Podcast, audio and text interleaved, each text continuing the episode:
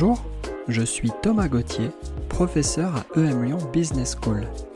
Vous écoutez Remarquable, le podcast qui va à la rencontre de celles et de ceux qui explorent les futurs et se remémorent l'histoire pour bâtir dès à présent un futur durable. Bonne écoute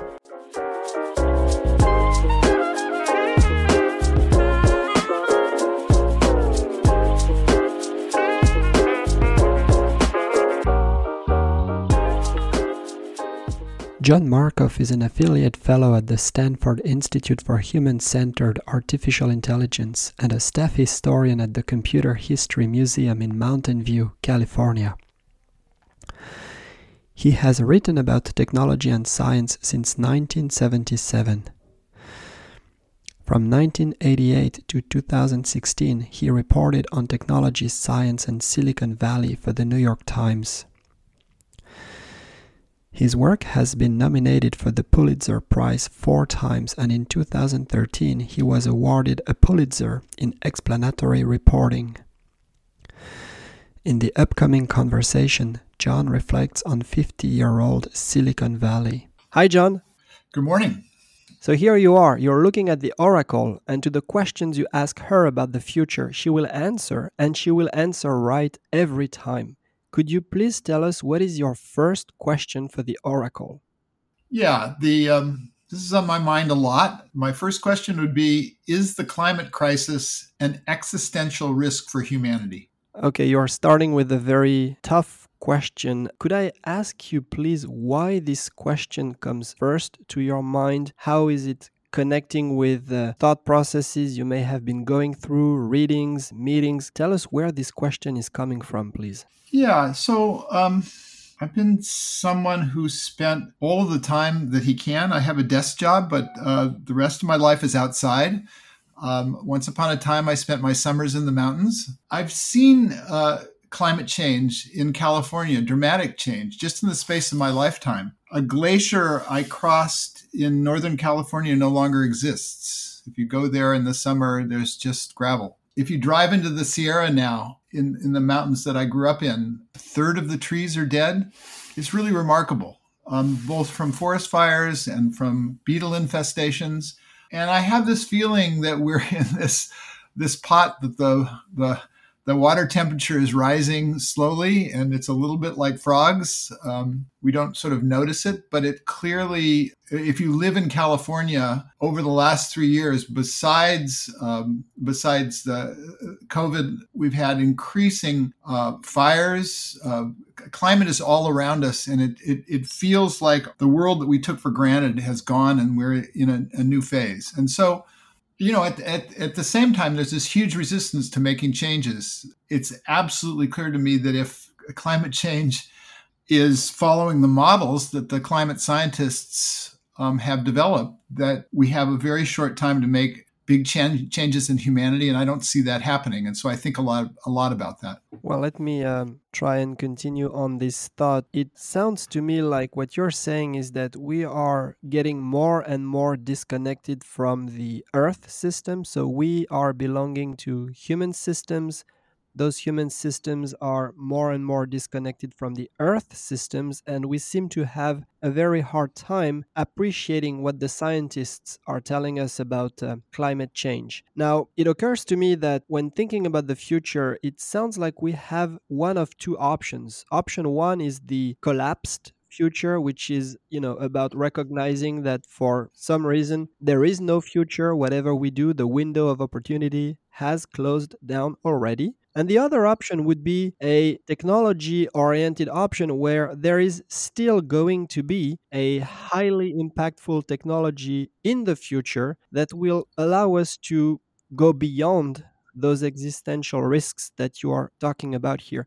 My question to you then is Do you see signs of a richer relationship with the future? Do you see signs of people or do you see signs of organizations that are working at developing alternative future narratives that would fall neither in the no future category or in the technology will save us future. There's a lot to pick up, uh, pick apart there. A, a, couple of thoughts.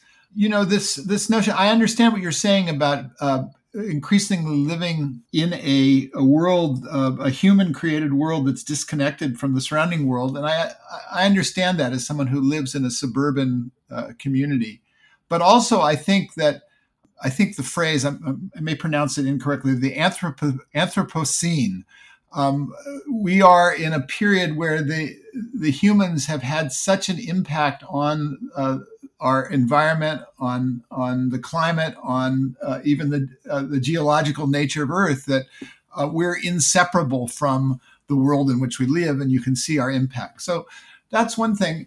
The other question ab- about whether there's a path forward that's positive. One of the the sort of deepest questions about whether we can make the necessary changes to live more in, in tune with climate is about capitalism you know, we live in America in an economic system that's based on growth, and um, all of the values are around growth and individual profit. And in that context, it's very difficult to see a way forward to a sustainable future.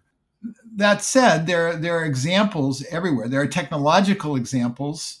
There are, there, there are technological paths that are um, potential alternatives. Um, I've always been interested at the interplay between I guess, speculative writing, whether it's science fiction or other kinds of fiction, and uh, the path of technology and the, the emergence of technologies. I've even charted it in here in Silicon Valley, and you can clearly see uh, examples where the designers have been uh, inspired uh, by science fiction. I was I was I was heartened um, to see the reaction to Kim Stanley Robinson's science fiction book called The Ministry of the Future where it had a, a real measurable impact. You know, it's a pessimistic and an optimistic book, but he tried to sketch that path that you're talking about. For me, it's not just technology, though. It's this blend of uh, culture and and uh, politics and society and technology that are sort of inseparable. Um, but I don't believe the paths are fixed, and I I do see some signs of optimism. Um, if you live here in Silicon Valley, uh, you know, every second car is a Tesla. We seem to be making a transli- transition toward uh, non-fossil fuel-based transportation. That's essential, it seems to me, and that you know there are a million other things to do, but you know that's when you can see around you. Well, now that you're uh, driving the conversation in the um, let's say space of capitalism, that brings another question that I am uh, struggling with my understanding of how capitalism works is that it needs a brighter future story. There is no functioning capitalistic system that is not resting upon a brighter future narrative. We have to believe, enough people have to believe in a brighter future narrative for any capitalistic system to function. Now, that takes growth because we believe that growth is the engine of this brighter future. And leaders be they you know public leaders or private leaders are building their legitimacy on the prospect that there is going to be brighter future. Now i'm wondering if like some are suggesting or going back to 1972 and the limits to growth report the MIT scientists were pointing at the necessity of stopping growth. The question that comes to mind then is what happens to leadership? You know, what is leadership in an era where growth is not the engine of a brighter future anymore? How are leaders transitioning for themselves into a future space where growth is not our collective engine anymore? Boy, um, you know, the, the framing of the future from the 1970s and the framing of the future in the 2020s is is so different. I'm, I'm thinking about your question about where are the leaders um, uh, in America, in the United States. You know, that's a little bit on the table with the platform of the Democratic Party. But if you look at the debate in nationally, um, we have a very conservative and libertarian component to our government that's about uh, about individual freedom, about uh, you know the, the, ability you know, you know the, the, uh, America has got this uh, frontier mentality. Even though there is no longer a, a, physical frontier there are some people who believe they should behave they should be able to behave as if they're on the frontier with no limits. And that's still playing out. You know I I see the elections and I keep thinking that you know the, these obvious things will be political forces, and then the, the the reactionary forces are actually very strong. People don't want to be moved out of their um, their their individual narratives. In, in your sense, it's hard to change those narratives. Um, I, see stuff on the national, on the international scale where there are these climate movements that, that seem to be capturing the young. And I see that a little bit in America. But if you look on a state by state basis in the United States, it's hard to feel optimistic that you see this kind of, you know, the last time I was really swept along uh, by a political movement um, that had that kind of force was in the 1960s. Maybe we can talk about that later. And I don't see that kind of effect. I believe that the internet as a as a social and cultural force has actually limited collective activism rather than reinforced it. It's uh, it is actually separated us from each other, and um, it's actually uh, uh, uh, it's actually a force against that, that that limits collective action in the traditional kind of political sense. And I, I I think about that a lot, and I don't I'm not certain of that, but I'm I, am i am concerned um, about the lack of um, ability to organize uh, and uh, around these issues, or even for uh, you know new leadership to emerge. Uh, it, it, seems we're really stuck in the United States. I'm less familiar with Europe, and it may be different there, but in the U.S. we're stuck. We're still fighting the last war, if you will. I mean, the the, the culture wars in America were laid down in the 1960s, and we're stuck in, in those in those paths as, as a nation. Well, I think we've uh, discussed around your first question at length, and of course, the Oracle would like another question from you. So, what would that be, John? Okay, this one will go in a very uh, wild direction.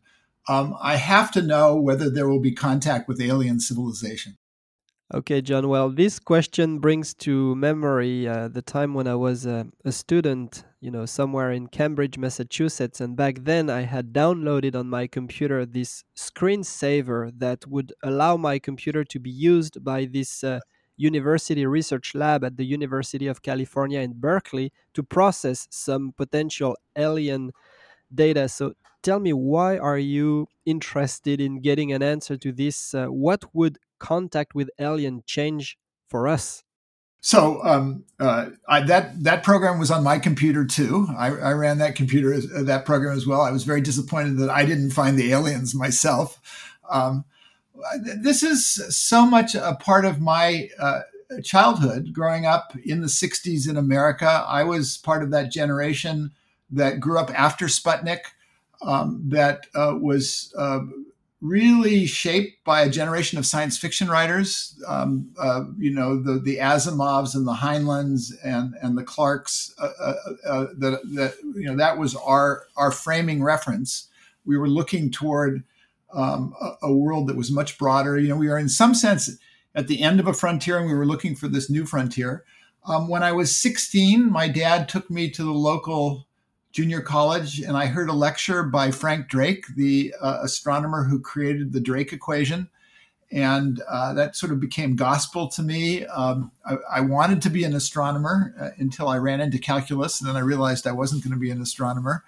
Uh, and so I, I, did a course correction, but I've I've followed that. I I belong uh, periodically. I don't think I'm currently, but I'm frequently a member of SETI, I, I, support the people who are here locally. They're in Silicon Valley, and it, it's fun to. I go to their meetings and I hear the discussion, and you know, we all of a sudden. I mean, I you know, there I, I follow the philosophical debate about whether there are alien civilizations, all, all all going on in this great vacuum, because of course we haven't contacted them. But there is, you know, either they're everywhere or they're nowhere, and we have no idea which is right.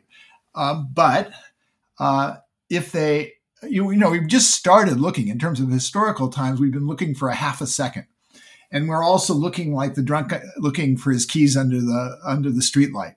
Um, you know, I know all the discussion and, and the and the parameters, but you know, when we send these beautiful telescopes into space that can actually look at at uh, at stars and see that there that there are planets everywhere, um, and that there are Goldilocks planets everywhere, it just seems that the problem here is the challenges of communication rather than uh, it, seems it still seems inevitable to me that we will we will learn that we're not alone in the universe and that will really you know, in terms of the philosophical view of what humanity is, that will change everything. And I hope it happens in my lifetime. well, if we, um, you know, look at uh, what the um, Americans and the Russians and the Chinese and to some extent the Europeans are trying these days in terms of returning on the moon and uh, exploring deep space, there might be such encounter um, happening at some point in the future.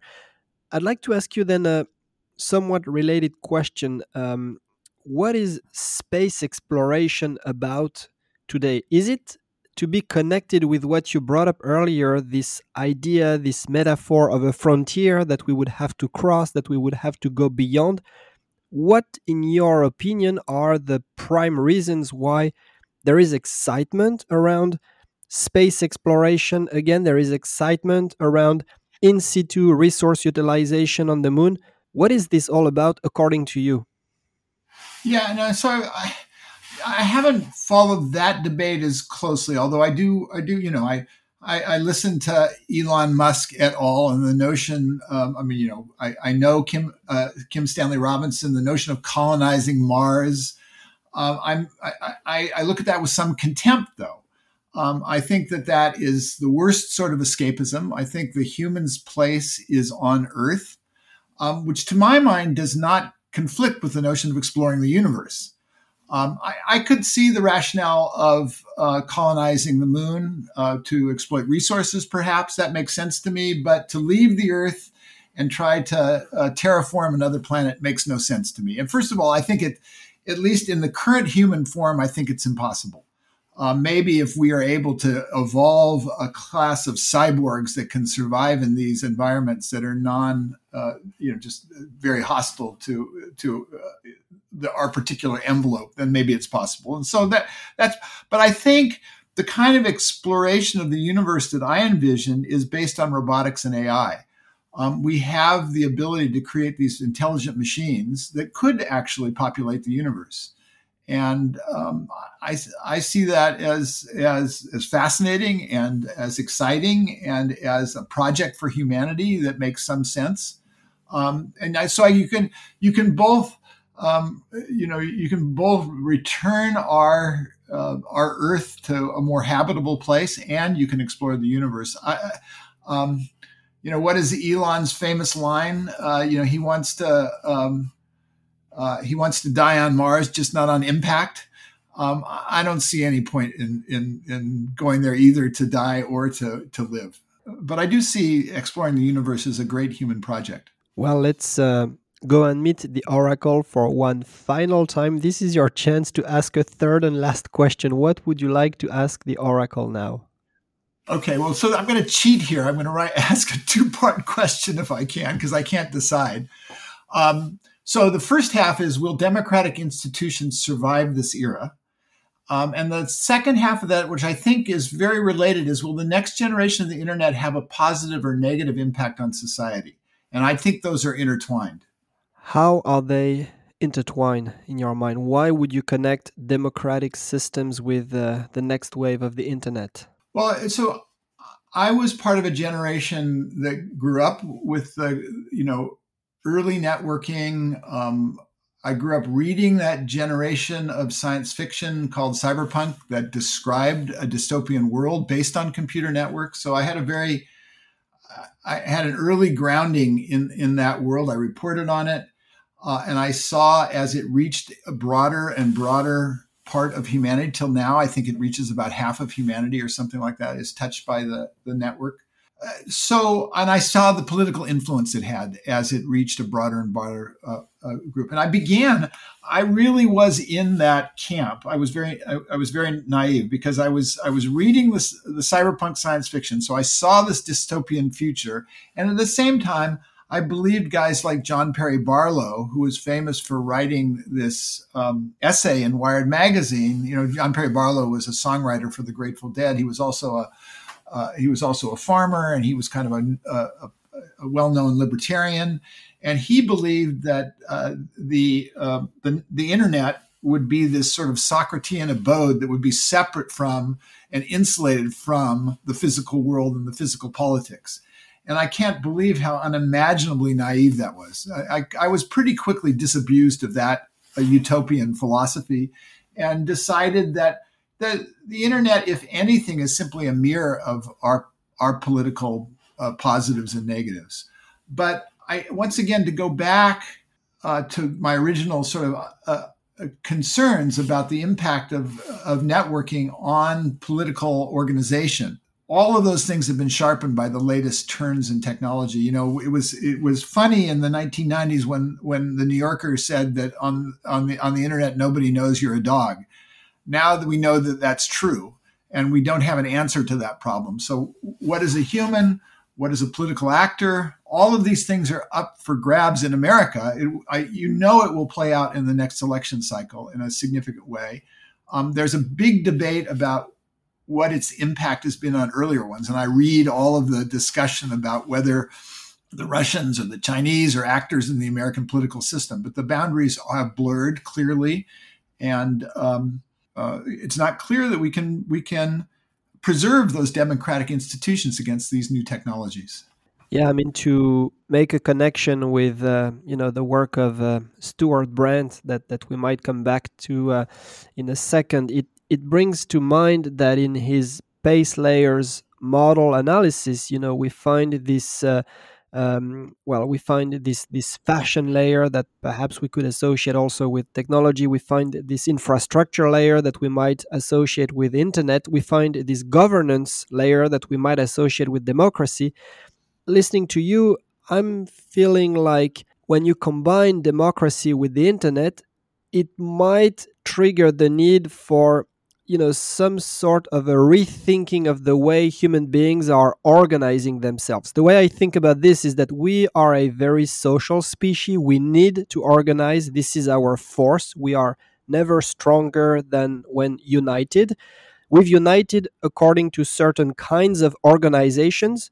Let's call them states. Let's call them corporations. Let's call them ngo and with the internet it's almost i mean theoretically to me calling for the need of a organizing reboot. But i don't know what would be the next generation way of organizing ourselves. Um, any thought on, on where we might go from an organizing perspective? I, I have some friends who are uh, you know part of uh, uh, Stewart Brand's circle who argued that the, the, the impact of this technology would be to lessen the influence of nation states and uh, increase the power of the city state of these these smaller units. And that was a very fashionable idea. It hasn't played out very well that way. I mean the nation states seem still seem to be perturbing the world in all kinds of terrible ways.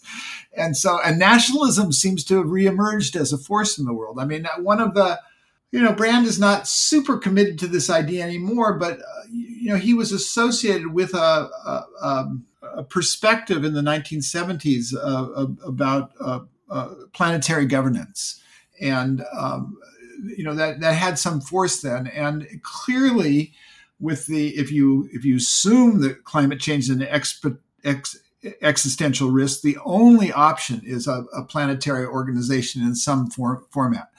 And I despair a little bit about reaching that. I mean, the UN, UN has been our one sort of serious attempt uh, Kim Stanley Robinson articulates some other organizational structures that might, um, you know, those are very interesting to me. I don't see any, you know, I, the nationalist forces are so um, in opposition to any kind of planetary uh, or, you know, multinational approach to problems that it's very challenging. At least that's the way it looks from inside America right now. I mean, the the Brexit issues are also, uh, uh you know, a bad sign uh, in terms of European politics as well.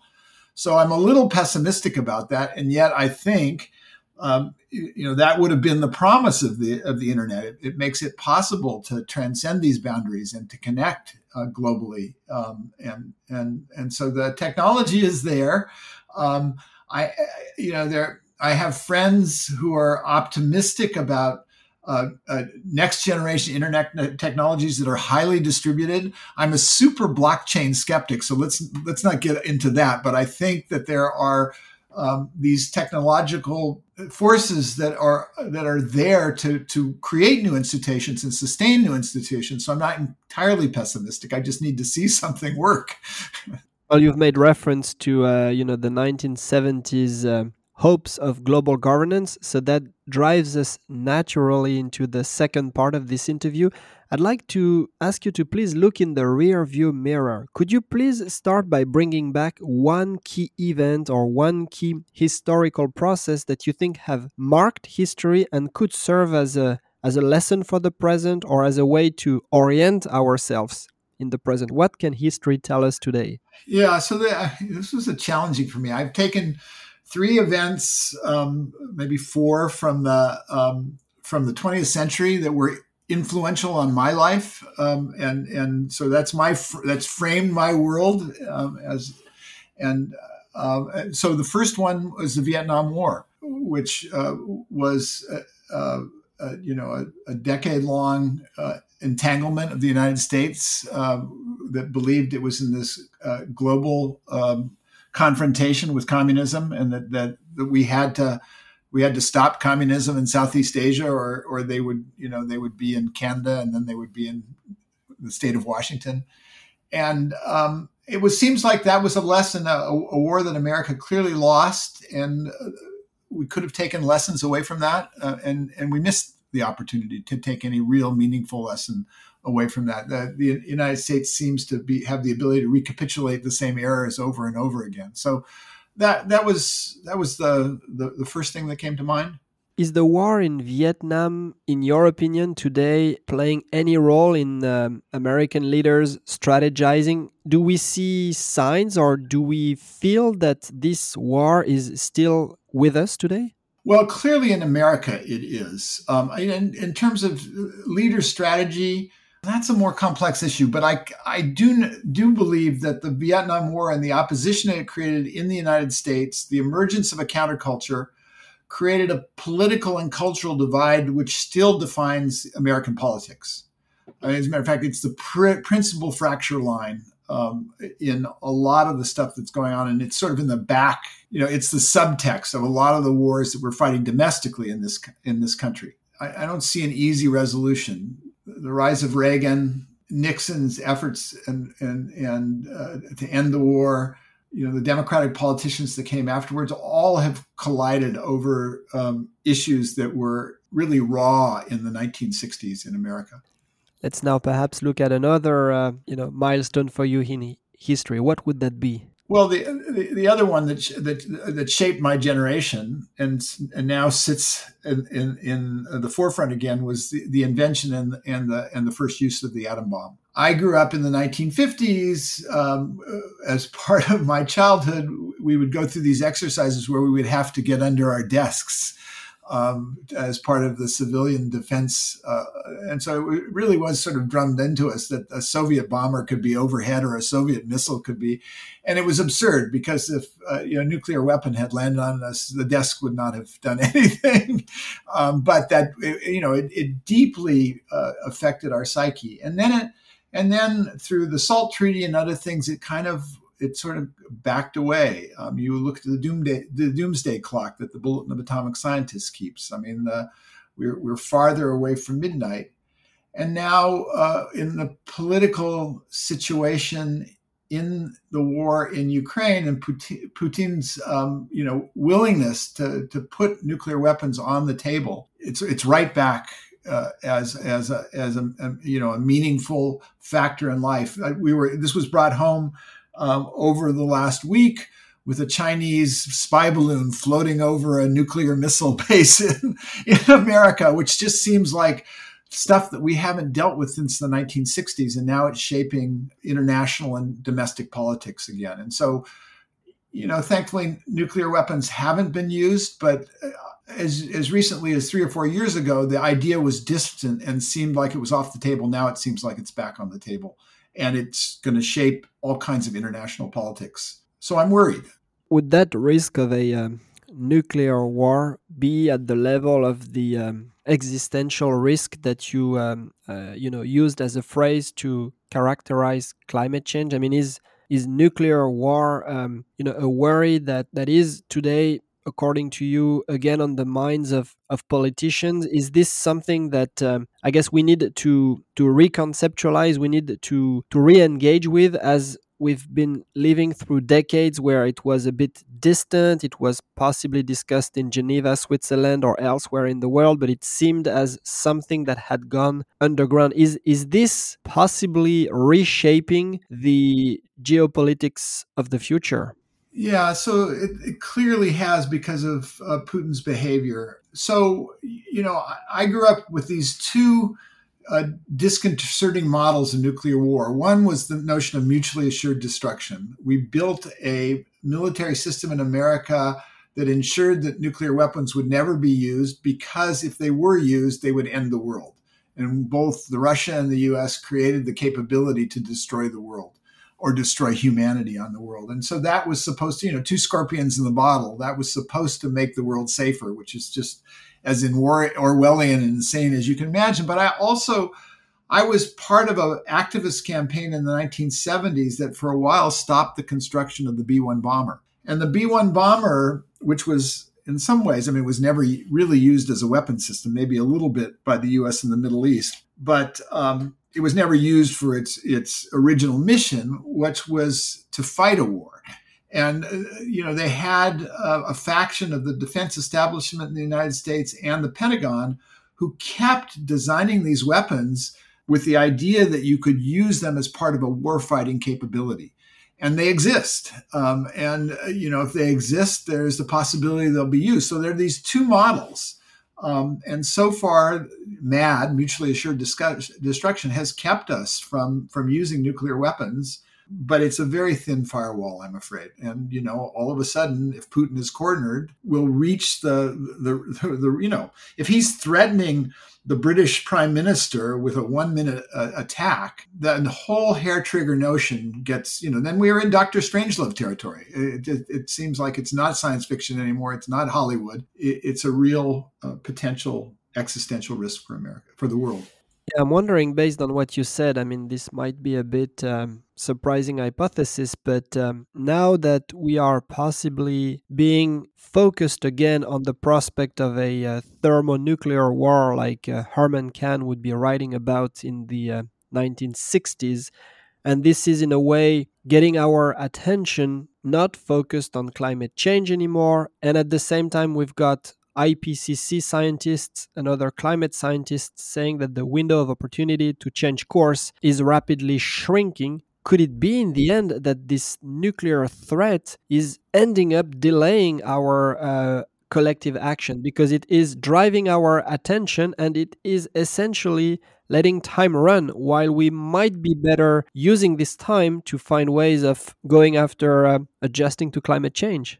I've heard both both sides of that argument. I mean, there is sort of a there's an optimistic take on the on the on the war, the Ukrainian war, saying it's forced us to make uh, energy decisions that are actually positive. I haven't reported on this. I don't know if it's true, um, but it, it may end up accelerating the move away from fossil fuels. That would be wonderful if that was true, because it's you're right. I mean you know, I grew up in Silicon Valley. I'm an expert at the notions of exponentials. Things things don't change in a linear fashion. And if that's true about climate, and I know that's debated, but it seems like it might be true about climate, then it becomes very compressed. And um, you, you can kind of see the hints of that um, in the concentration, um, you know, CO2 and all kinds of other things that are starting to move in a nonlinear fashion. And so we've got, um, let's say, linear wired institutions, linear wired brains, but possibly nonlinear dynamics that are reshaping our environment. Um, let's perhaps look a third time in the rear view mirror. What would be the third uh, historical landmark that you bring? Well, this was. This is a very difficult one for me. I, you know, I grew up in California. I grew up in a secular home, um, but I'm ethnically Jewish and I never could really confront the Holocaust um, growing up. I I avoided thinking about it. I avoided everything about it. And then the war in the Ukraine happened, and I realized that uh, my grandfather left a village uh, to avoid being drafted in World War uh, One. His his village was Boryspil, uh, the site of the Kiev International Airport, and that's where the Russian paratroopers la- landed and were wiped out. That was my grandfather's village. My grandmother came earlier, and her village, uh, Grosilova, was just out of Odessa, and it was leveled by the leveled by the Russians by bomb, bomb, bombardment in the first week of the war. And so that sort of brought it home uh, in ways that I haven't been forced to think about the Holocaust before. And so here I find myself incredibly sympathetic with the Ukrainian plight. And yet my grandparents left the Ukraine at the turn of the last century to avoid anti-Semitism. And it, it's this, it's sort of, it's made me confront issues about the world that I have avoided thinking about for a long time. And, you know, in America today, there's a dramatic rise of anti Semitism. Um, I think that's also probably true in Europe. Things that I thought were impossible are now on the table in America as as political reality. So I've been thinking a lot about that. Once again, all, all of these problems, uh, you know, that I'm, I'm bringing up, all these events are, are sort of unsolved things that we're trapped by and continue to confront us in, today. Well, the Holocaust is uh, arguably one of the toughest uh, world memories uh, that we can think of. It brings a question to me Do you think there are ways in which we can develop not just memories of the past, but memories of the future? Do you think there are ways you know there are processes whereby communities even perhaps large group of people if not humanity develop a sense for memories of the future so that not only are we inspired by memories of the past but we could also rehearse our ways of acting collectively when confronted with uh, future circumstances and, and possibly helping us avoid that those future circumstances ever happen for real. What, what could be memories of the future? I think that's that's a, a wonderful way of framing it. I mean, for me, um, the best example of that in terms of what can have an impact are books like uh, like Kim Stanley Robinson wrote that the the, the um, you know the, the ministry of the future is an attempt to do that. And you know i think about alternative futures for israel and palestine. I mean it looks so bleak now. Um, it's just so dark. The right-wing government in in in israel is so provocative and um, they're attacking iran. It's just there's stuff that seems uh, on the on the cusp of starting a third world war all around us at the moment. And yet you know you think about what carter did um, you think about the possibility of a two state solution. I mean, I don't think there's any other way out of this. At some point, these people have to. I mean, I finally went, uh, you know, I, I, I avoided going to Israel for the longest time because I didn't want to face the, the, the, the reality of that situation. I finally went and I was in Jerusalem and I spent some time uh, with a guy who had been a lieutenant in the Israeli army. He was my guide. He took me around. He was a settler. And so I got the settlers, the you know the Jewish settlers' perspective. So at least I learned what what that was. But my predominant memory of my time in Israel was barbed wire. There was barbed wire everywhere, and it was just it was it was just so disheartening. I didn't. It it, it still fills me with all kinds of conflict. Um, but there, you know, to your question about are there memories and that process of writing about a, somebody needs to write uh, an alternative of the Palestinian Israeli situation that gives a path forward because I don't think there's any other option. Well, then perhaps we have to um, take very seriously, even more seriously, the work of uh, fiction writers and recognize that fiction is not an intellectual venture that would be marginal or to be discounted, but it is a very effective way of generating knowledge about the future, generating knowledge about the present, and it complements very well the more analytical ways that have been very successful for us to help us, you know, appreciate the present and forecast the future and project ourselves into the future. Fiction shall be part of our complete set of uh, knowledge generation processes. Absolutely. And, you know, I've seen that as a reporter and as someone who's written history. I can give you chapter and verse of how uh, science fiction has shaped Silicon Valley. I mean, let me give you one example. I know the two inventors of Siri, the Apple speech engine, Tom Gruber and Adam Cheyer, were the architects of Siri before they went to before they went to Apple. Um, they worked for SRI and they were developing this technology. They were both they both set on, off on that journey because they'd seen this uh, vision video that Apple had compute, uh, computer had created in 1987 called Knowledge Navigator. Uh, it's on the internet; you can see it we're almost to Knowledge Navigator now, but they wanted to build Knowledge Navigator. So the, the this this this vision video actually inspired real designers and helped them shape the the, uh, the particular technology. I've seen that multiple times. Um, two uh, well-known early AI people, um, Rod Brooks and Jerry Kaplan, who both were very early in the AI field. They got into the field after they saw a Space Odyssey, and they decided they wanted to build HAL um, that computer. Now that wasn't I saw it. That was not my reaction, but that was their reaction. They wanted to build a thinking machine, and so this I know this stuff helps shape the way we see the future. And I think your point about broadening it to the future, not just for you know Silicon Valley or technology, but broadening it to a vision of society.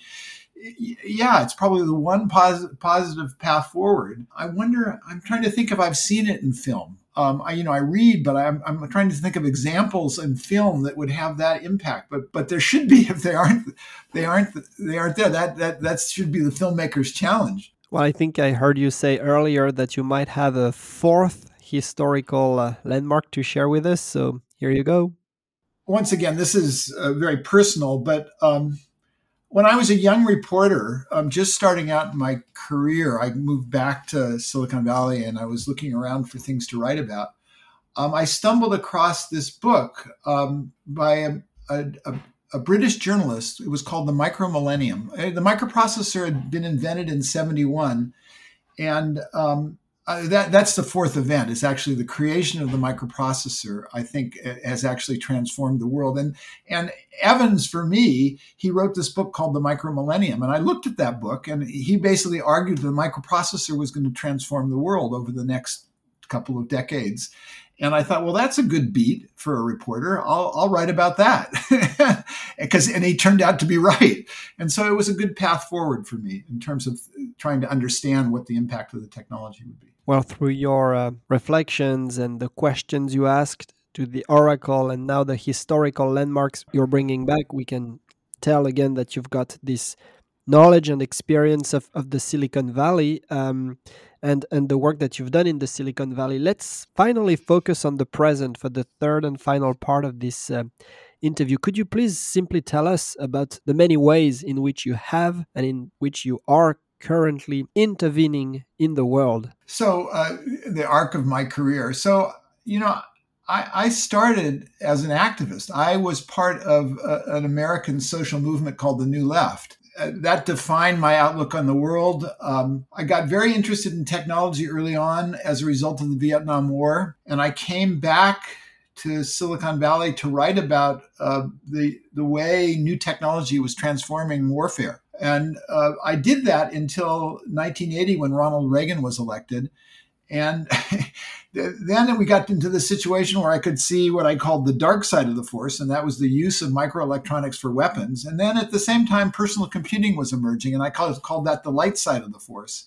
And it was more fun to write about personal computing and all the that technological change than it was to write about the militarization of, of uh, you, you, know advanced military technology. And so I shifted my focus.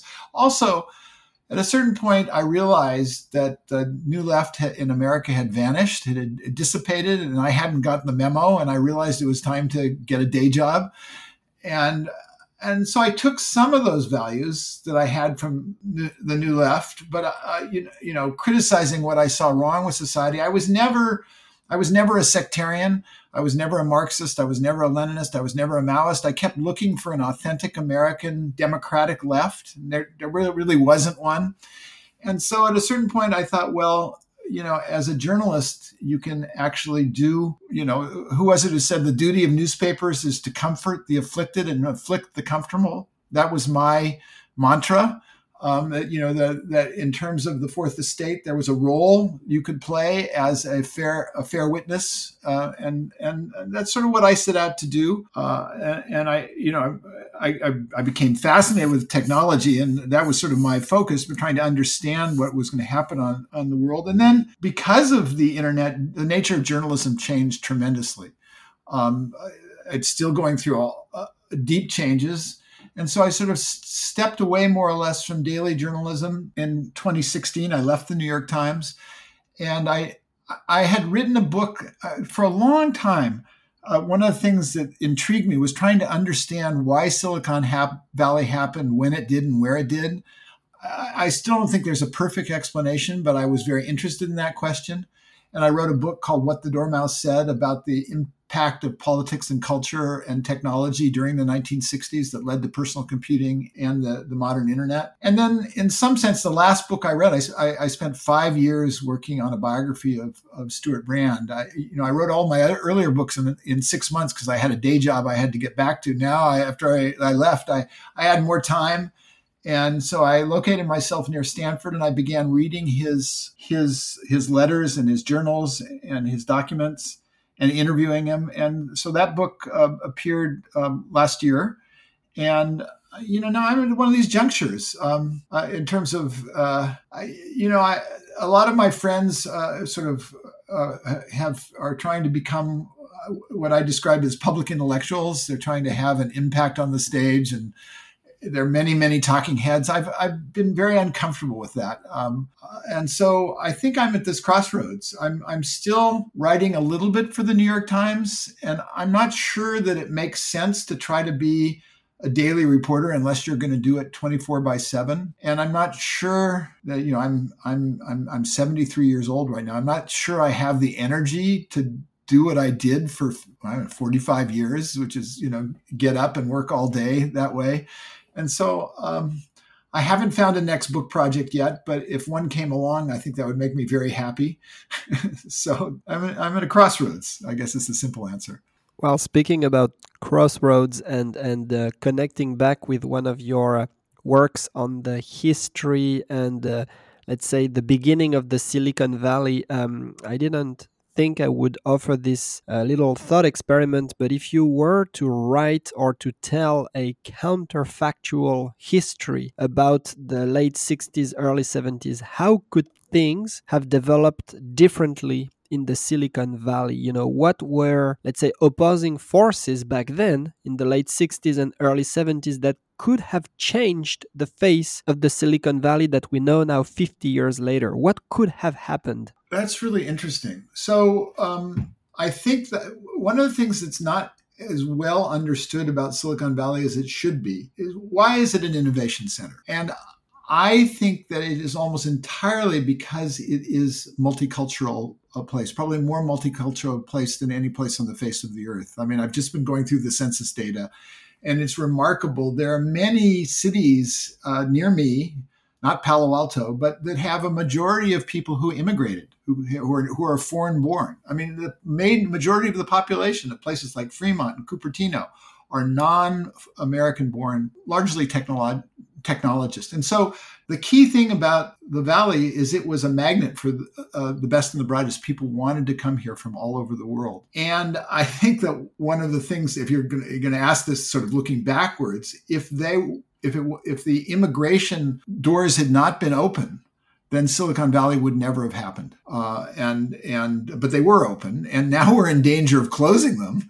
And if they close, or if people find that it's uh, that there's more opportunity in India or in Beijing or Shanghai or wherever else, these other internet innovation centers, then the chemistry that made the valley may dissipate. It's happened before in America. Uh, an innovation center like Detroit lasted for about a half a century, and then when there's nothing that says that Silicon Valley has to to stay forever. And one final question that connects also with your more, let's say, recent work on on the life and work of Stewart Brand. I read or heard somewhere that. Uh, he might be currently working on a project regarding uh, maintenance, uh, like maintenance of Earth. Can you please tell us what this is all about?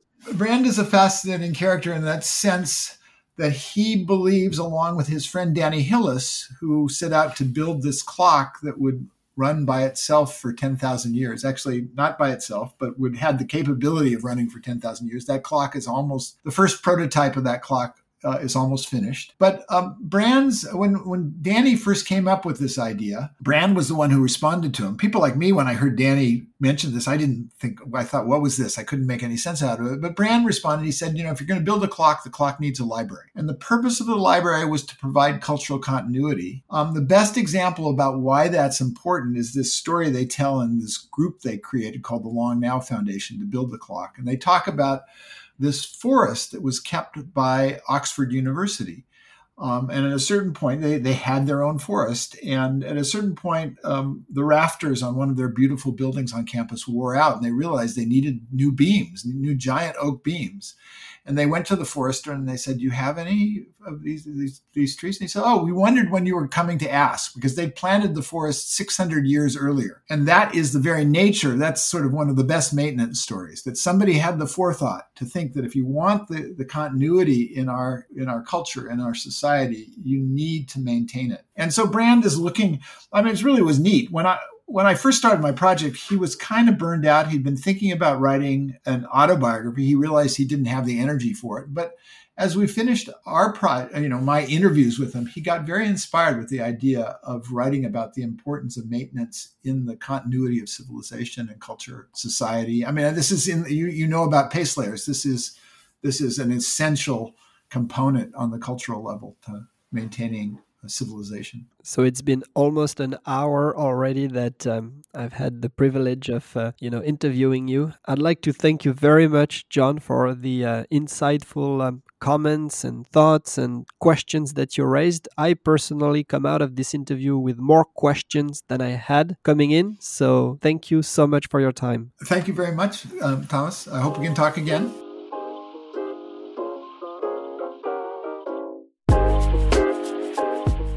Merci beaucoup d'avoir écouté ce nouvel épisode de Remarquable. Pour ne rien rater des prochains épisodes, abonnez-vous sur votre plateforme favorite et n'hésitez pas à laisser une note et à parler du podcast autour de vous. À bientôt!